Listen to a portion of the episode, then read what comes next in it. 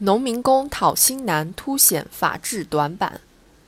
岁末年初，对于不少全年含辛茹苦却被欠薪的农民工来说，无疑有苦说不出，有理无处诉。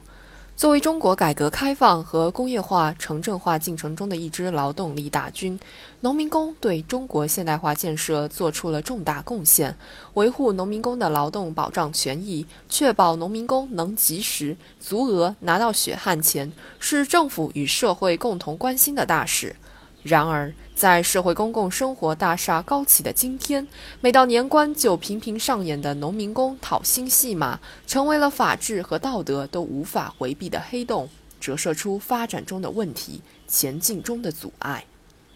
毋庸讳言，农民工作为具有农村户口身份却在城镇务工的劳动者，是传统户籍制度下的一种特殊身份标识，是中国工业化进程加快和传统户籍制度冲突所产生的客观结果。被视作边缘人的他们，长期游离于社会保障制度之外，一方面是每日的辛勤付出，另一方面却是讨薪的冷漠嘴脸。如此反差的劳务所得，让农农民工群体成为了社会弱势群体之一。之所以成为容易受伤的人，固然有着种种客观的现实情况：农民工劳动合同签订率低，流动性大，让证据难以保存；传统劳动密集型行业将工资与工程款捆绑在一起的做法，增加了款项不到位对劳动者的欠薪风险。互联网加催生的新兴行业模式不稳定，经营扩张激进、淘汰率高等现象，进一步激化了矛盾。再加之当前经济下行压力加大，实体企业产生经营困难、产能过剩的困境，使得农民工的年关返乡愈加风雨飘摇，讨薪之路愈加艰难反复。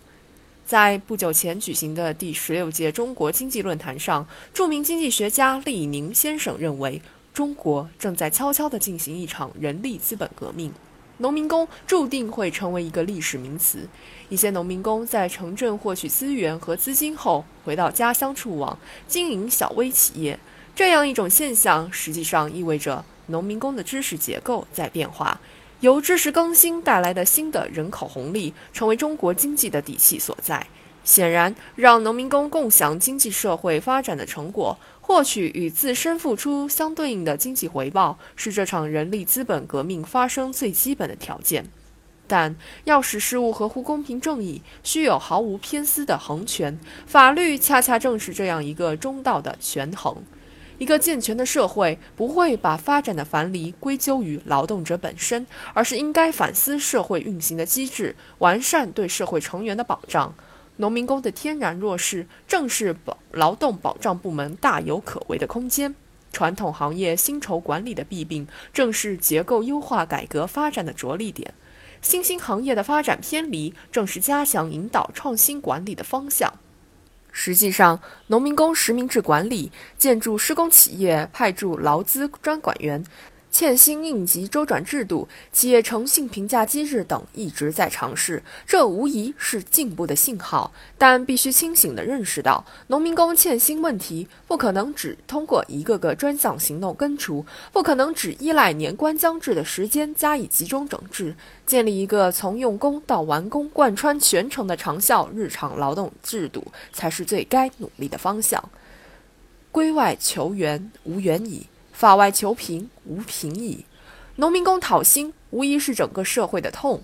而要保持健康乃至茁壮成长的社会机体，势必要通过法治来刮骨去毒。只有如此，才能让边缘人化生新红利，让人力资本革命悄然发生。